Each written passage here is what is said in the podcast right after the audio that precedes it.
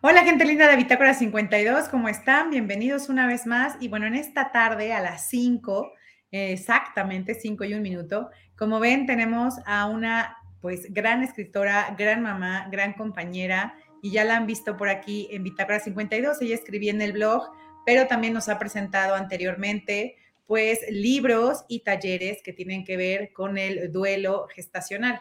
El día de hoy, Fernanda Holguín Pacheco nos viene a platicar de un nuevo libro que sacó, pero este tiene que ver más bien con la tristeza, el dolor, con el suicidio.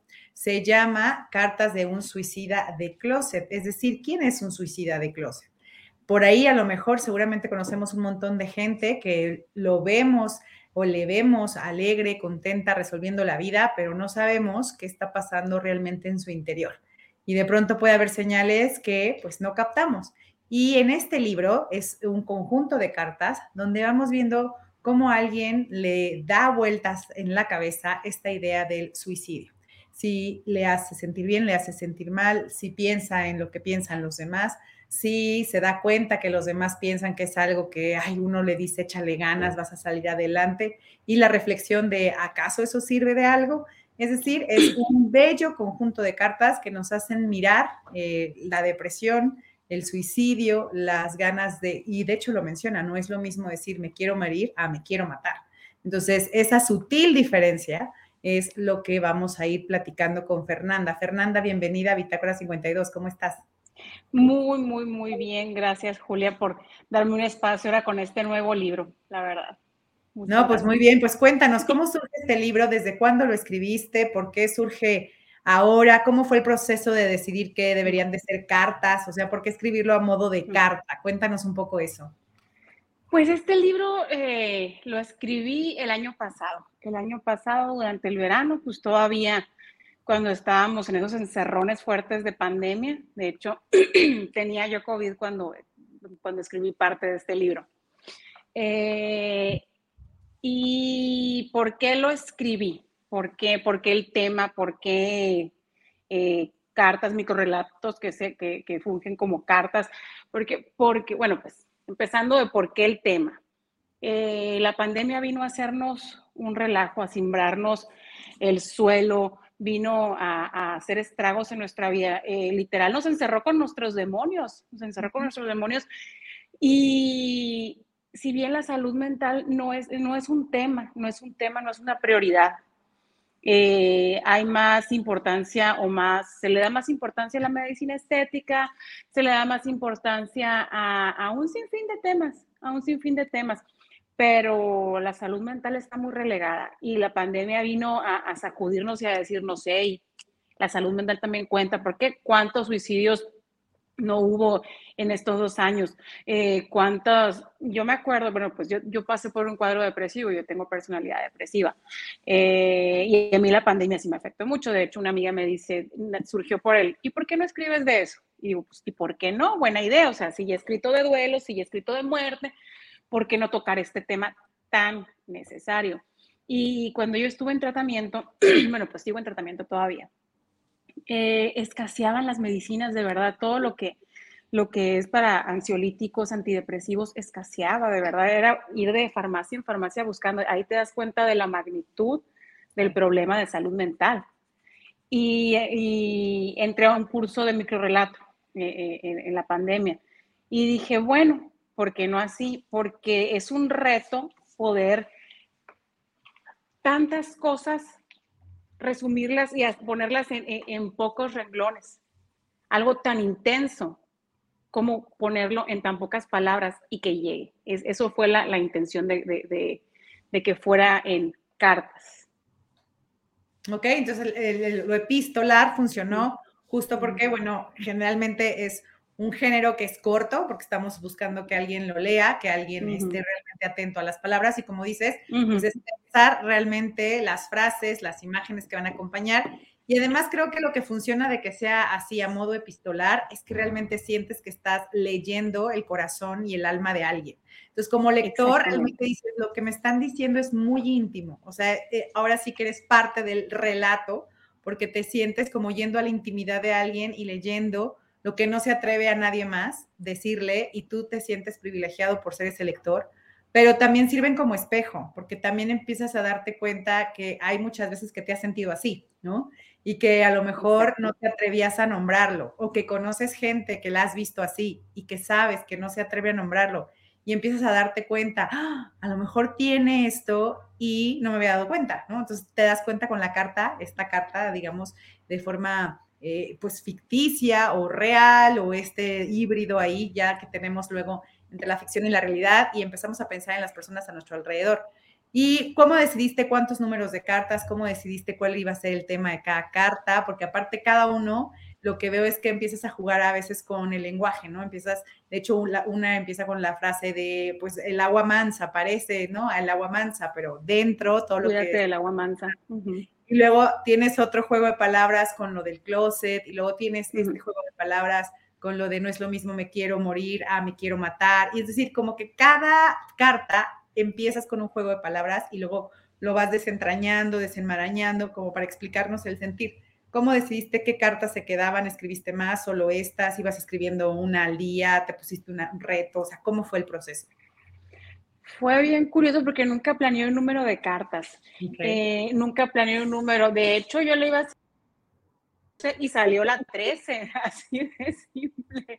Porque dije, no, tengo que seguir diciendo, o sea, como que me quedaba a veces, me sentía corta en ciertas, en ciertas ideas y continuaba y continuaba. Ya ves que la de, la de ideación lleva, son dos cartas eh, y que son muy distintas unas de otras, no se repite porque, porque, pues cómo explicarlo. O sea, no, no tenía planeado, se fue escribiendo así el macho de, esas veces que estás hasta lavando platos o que te estás bañando y con el agua te, te va haciendo, ¿y si escribo de esto? ¿Y si escribo de esto? Eso es un tema que se debe de tocar.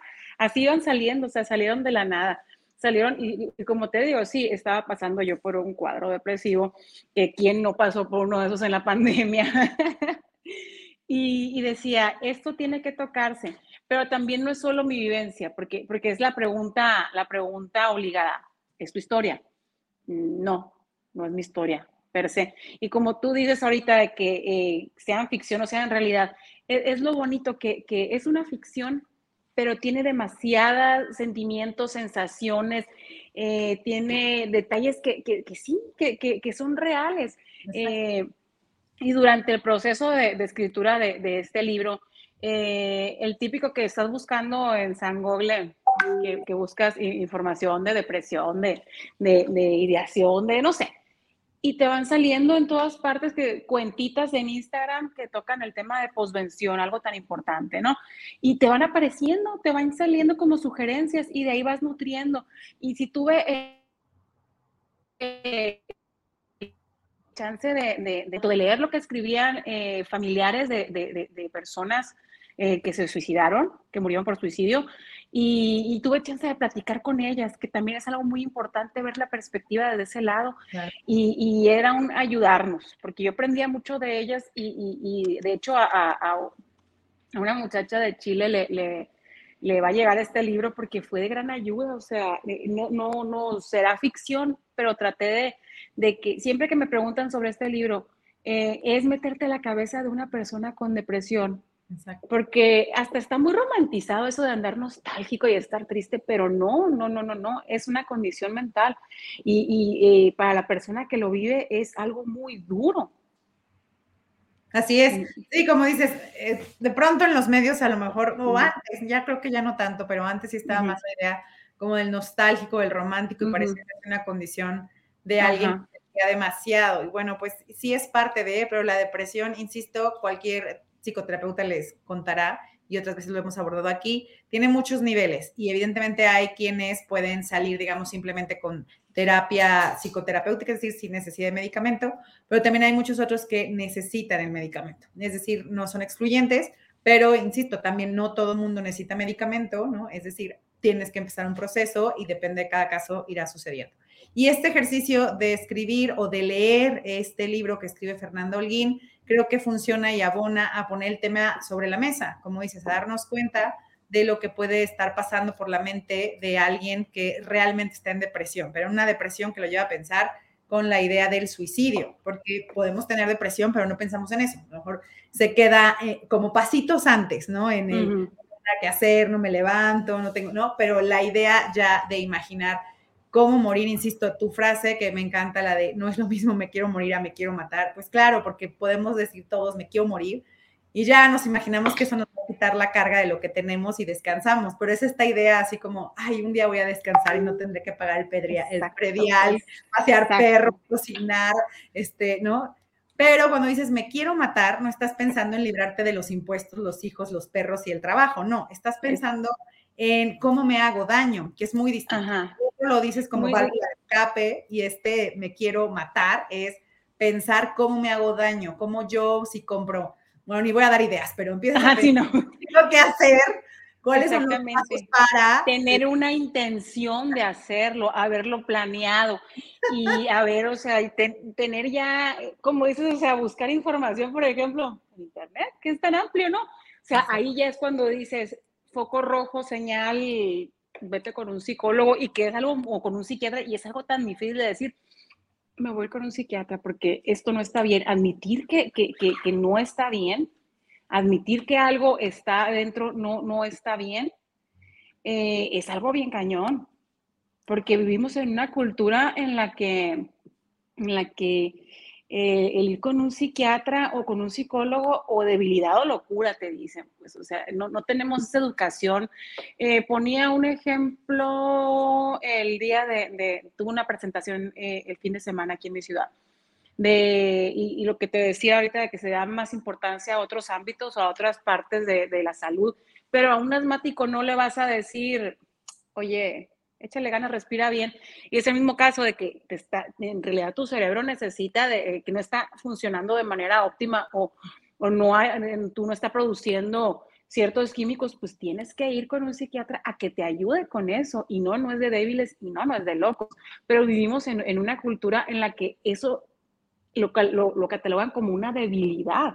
Eh, al suicida se le, se le cataloga como, como una persona débil o cobarde, cuando lo único que está buscando es salir de ese dolor tan fuerte que trae.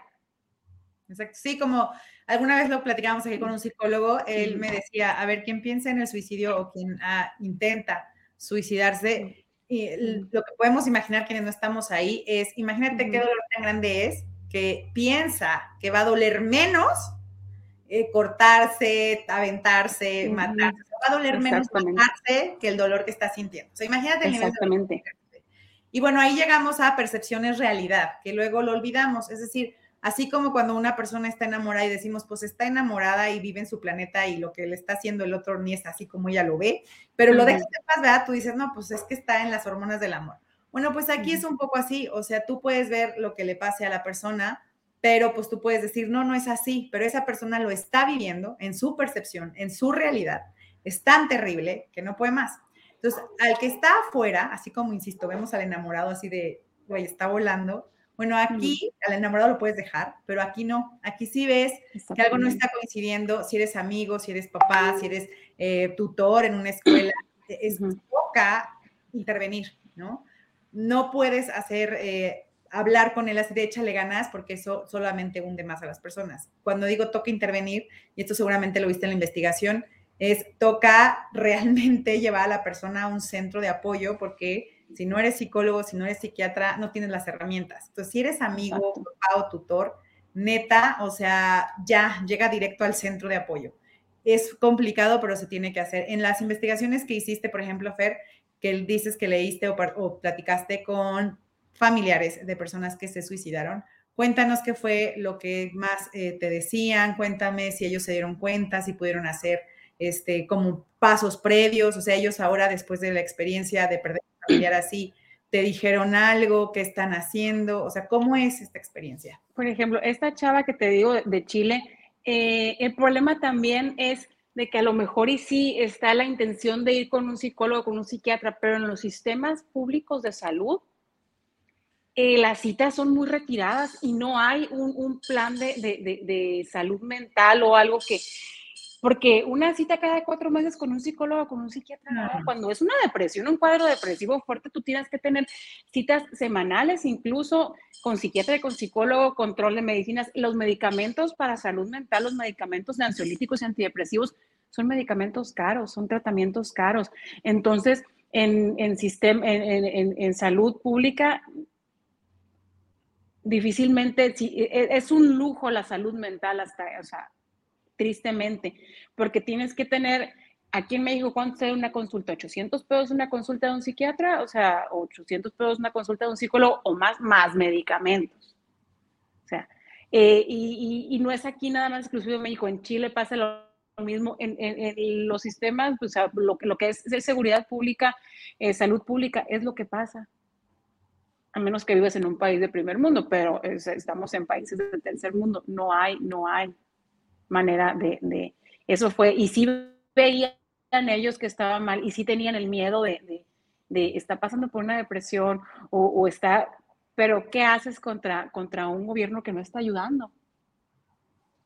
Ok, y entonces, por ejemplo, cuando haces este libro, eh, un poco la intención es, bueno, tocar y poner el tema en la mesa, pero no sé si a partir de este libro, eh, digamos, se distribuye con algún sistema de apoyo a familias eh, con personas con este tipo de padecimiento, ¿no? Con la depresión, o si has visto, como dices, con esta chica o con otros familiares, si hay alguna red, como dices, no gubernamental, pero una red civil de apoyo, este, lugares a donde las personas puedan escribir eh, redes sociales o algún lugar de contacto? Es decir, ¿descubriste algo así o no? Mm, ahorita aquí en México no, y, sería bueno darme la tarea. ¿Por qué? Porque el tema en las presentaciones que ha llamado mucho la atención y es desde, desde ir a escuelas a, presentar este libro, se me ha ofrecido, entonces sería muy buena idea tener, eh, empezar a investigar eh, redes locales o, nacionales de, de, apoyo para personas con, con, problemas de depresión.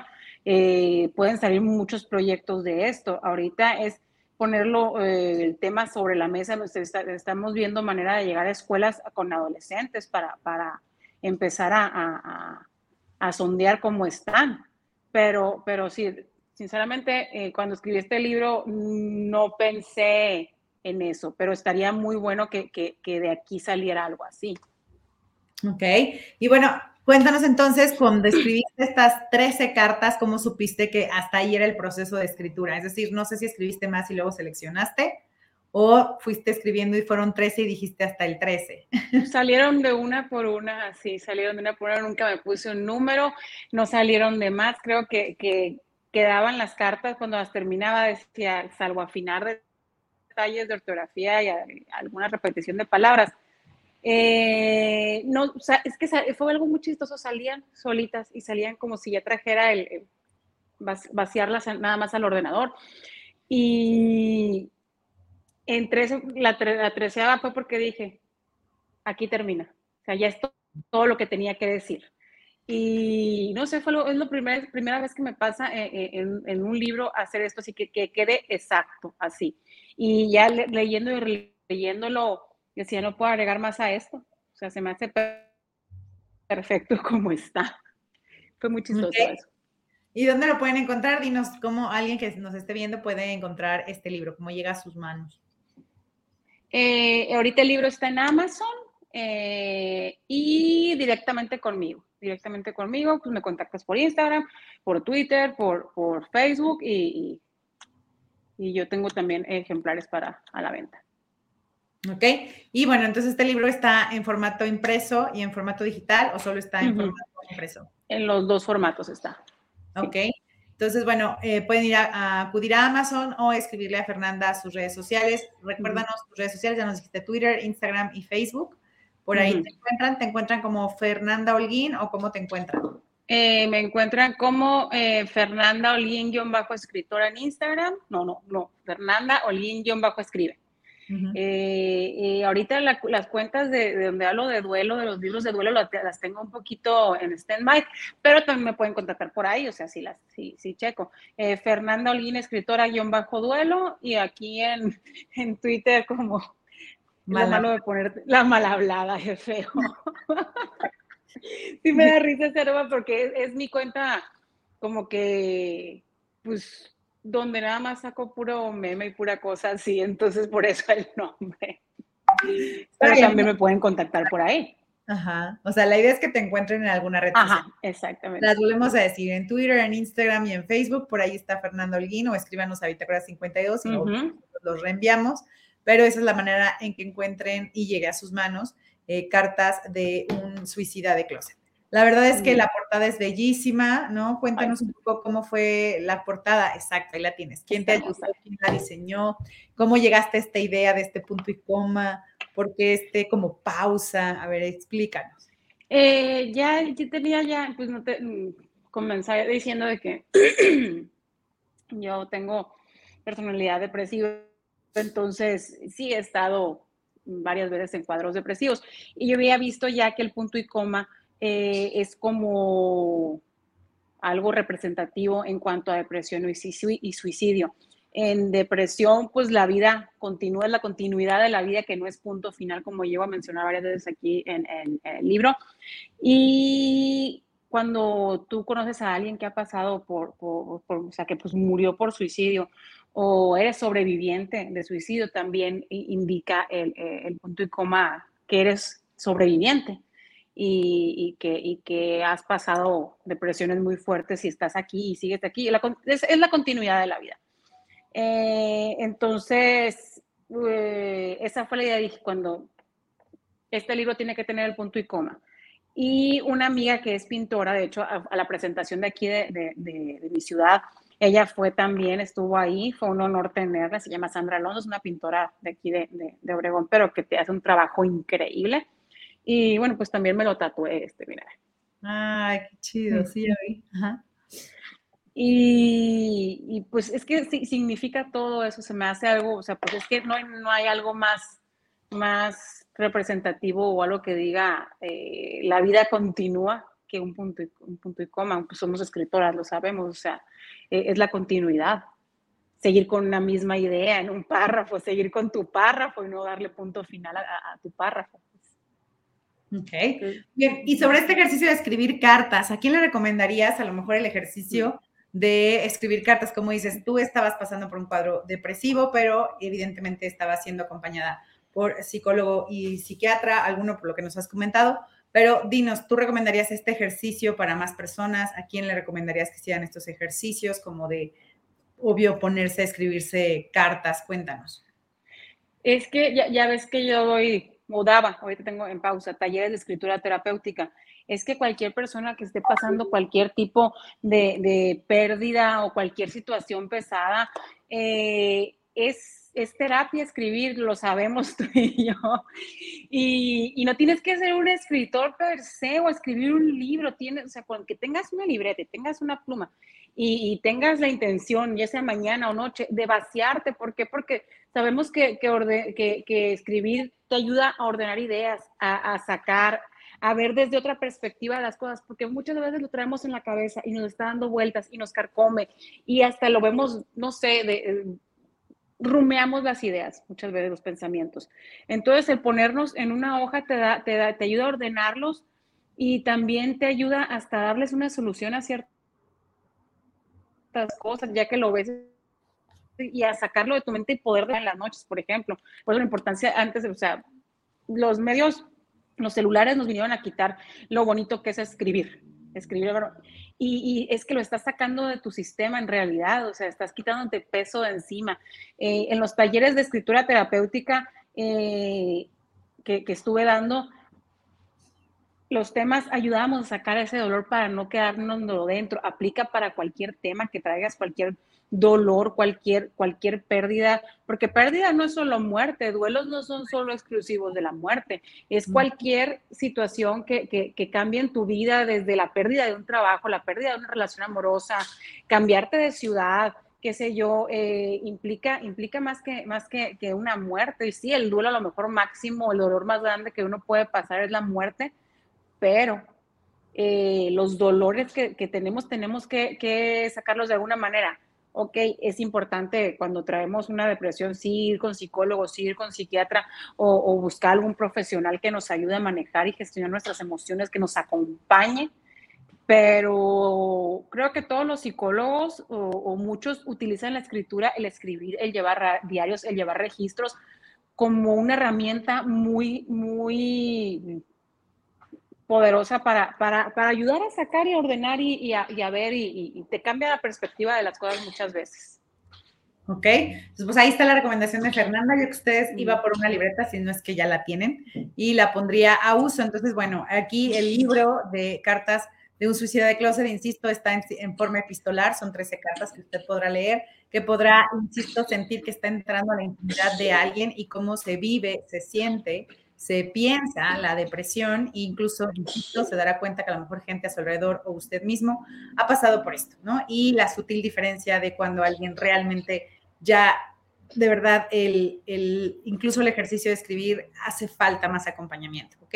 Por eso la recomendación de escribir ayuda a darnos cuenta cómo estamos, pero también a decir necesito ayuda. Y necesito ayuda no es de débiles, necesito ayuda no es de personas que ya no tienen salida, no, el necesito ayuda es de humanos, es de gente que reconoce que vivimos en una sociedad, que somos eh, un tipo de animal social, que somos personas y necesitamos de los otros. Esta idea que nos han hecho creer de solamente el que es independiente y no necesita de nadie es el fuerte, eso no existe.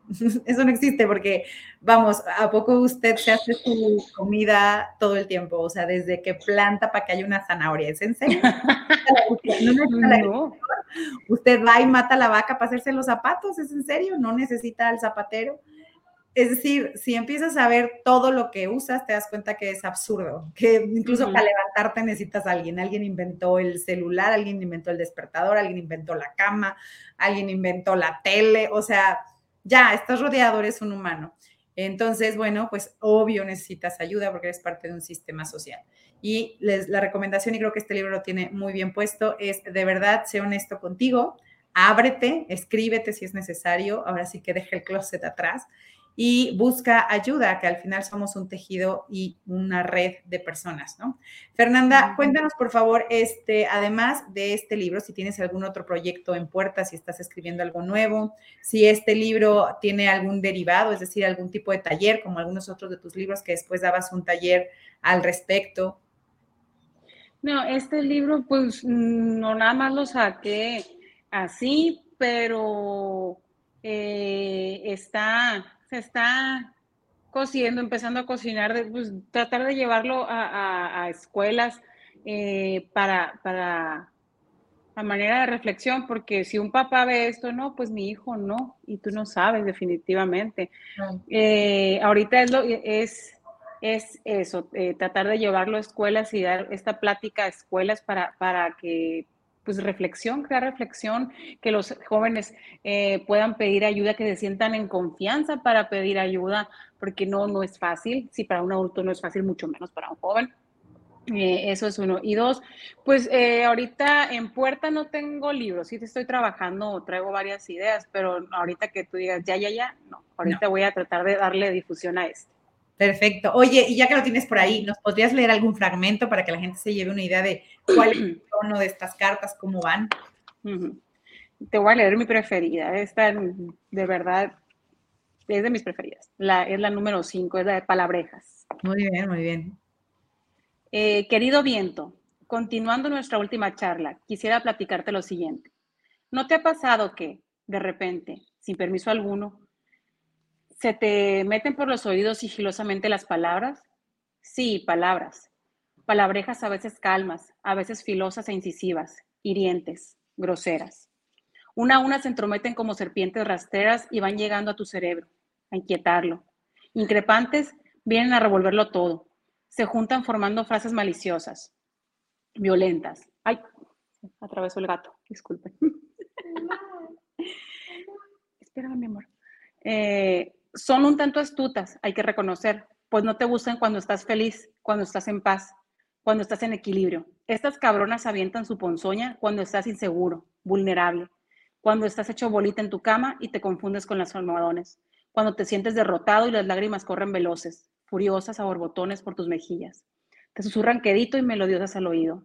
¿Ves? La vida sigue sin ti. A nadie le importas. Eres un cadáver que camina y respira. Anda, échate el frasco entero de pastillas. Nada haces bien ni lo harás. Y sabes, desde muy dentro de tu ser, que pocos lo entenderían, que la mayoría te tildaría de débil, de exagerado, de víctima, de loca. Estas cabronas son sagaces, son sutiles, te endulzan, te seducen, te invitan a huir, te toman suavemente de la mano y te guían dando falso sentido de solución. quieren hacerse pasar por esa luz al final del túnel. Mi querido viento, no soy fuerte ni débil, solamente estoy rota, quebrada en mil pedazos. Y sinceramente, no sé si algún día les tome de la mano y no me dé la gana volver a armarme más. Siempre tuya, el despojo y pedazos que quedan de mí. Ahí está. Pues es un ejemplo de una de las cartas, insisto, todas son bellísimas literariamente, insisto, todas te llevan a la profundidad y a que reflexiones, pues, cuál es tu estado emocional y cuántas personas que te rodean pueden estar a lo mejor mal y no estamos viendo las señales. Insistiré siempre, a veces las señales son absolutamente sutiles y lo que toca no es así como palmaditas, toca de verdad intervención urgente, así, así que de emergencia, cirugía de emergencia y eso pues es con apoyo de algún profesional de la salud mental. Así que bueno, Fernanda, mil gracias por esta plática. Les recordamos que el libro lo pueden pedir a las redes de Fernanda en Instagram, en Facebook y en Twitter. El libro se llama Cartas de un suicida de closet. Ya les leyó Fernanda un fragmento y está también disponible en Amazon. Si quieren ir a Amazon, también ahí lo encuentran. Así que bueno, pues no sé qué más necesiten para que este libro llegue a sus manos, lo lean y de verdad abran así la intimidad de un tema que en general socialmente no lo tenemos abierto o está romantizado o parece que le pasa a otros, pero nunca a nadie cerca de nosotros, o parece que le sucede a todos menos a nosotros. Insisto, es un buen ejercicio de reflexión y la verdad, como dice Fer, es un libro que está como para leerse en la noche, así antes de dormir, como acabando tu día leyendo, viendo cómo está esta relación contigo mismo incluso y después pues a ponerte a escribir también. Así que ojalá lo utilicen. Es un, pues unas bellísimas cartas, está en este sentido epistolar y les va a gustar. Pueden leerlo todo seguido, pueden leer un día, otro otro día, por eso es bello este, este libro. Fernanda, palabras que quieras decirle a las personas que nos ven, alguna recomendación de cómo quisieras que leyeran este libro. Mm, pues palabras, eh, cómprenlo, lean local, lean regional, consuman escritores mexicanos. Eh, la verdad, eh, somos, tenemos muchas historias de contar los escritores y escritoras mexicanas, la verdad. está muy padre, qué bueno que la gente lea, pero también denos una oportunidad a, los que estamos aquí tratando de hacer independientemente nuestro caminito, ¿no? Eso es uno. Dos, eh, de verdad invito, es un libro, bueno, pues a mí me fascina, es mi libro de los, de los libros que he escrito, es mi libro preferido porque se me hace muy sincero, muy real y, que nadie esté exento a pasar por algo de eso, nadie está, está libre. O sea, todos podemos, puede ser tú, puede ser yo, no solo algo que le pase al primo del vecino, del hijo, del tío, de alguna que conociste, no. Eh, entonces, dense la oportunidad de, de leer este libro. Yo les prometo fielmente que no los va a defraudar y que si se identifican con algo de lo que dijimos aquí ahorita, eh, busquen ayuda. Siempre va a haber alguien que, los pueda escuchar y si es un profesional, si tienen el acceso a un profesional, pues qué mejor. Pero, pero sí, si se sienten identificados con algo de lo que se vio aquí, eh, dense la oportunidad de buscar ayuda. No, no es de débiles y, no es de cobardes y, y pues es simplemente de humanos. Así es, todos hemos, como bien dices, pasado por una situación de crisis, un momento donde pensamos que ya no da para más el alma ni el corazón y la mente nos dice, ya ves, no puedes, ya, ya estás hasta aquí, ni quien te vaya a extrañar. Todos tenemos ese tipo de pensamientos o algunas o muchas personas tenemos ese tipo de pensamientos. Así que bueno, pues toca ser honestos con nosotros mismos primero, pedir ayuda y bueno, insisto, pueden leer este libro. Así que mil, mil gracias Fernanda, gracias por eh, compartirnos tus letras. Esperamos volverte a tener aquí con nuevas nuevas obras que vayas haciendo y ojalá que este libro lo sigas presentando y termine en cosas lindísimas como solo, tú sabes hacer con cada libro, ¿no? Talleres, conversatorios, este, que a lo mejor trabajes de la mano de alguna psicóloga, etcétera. Entonces, bueno, nos encantará. Mientras, pues está ahí disponible en las redes de Fernanda para que usted lo solicite. Mil gracias. Gracias, preciosa. Bye.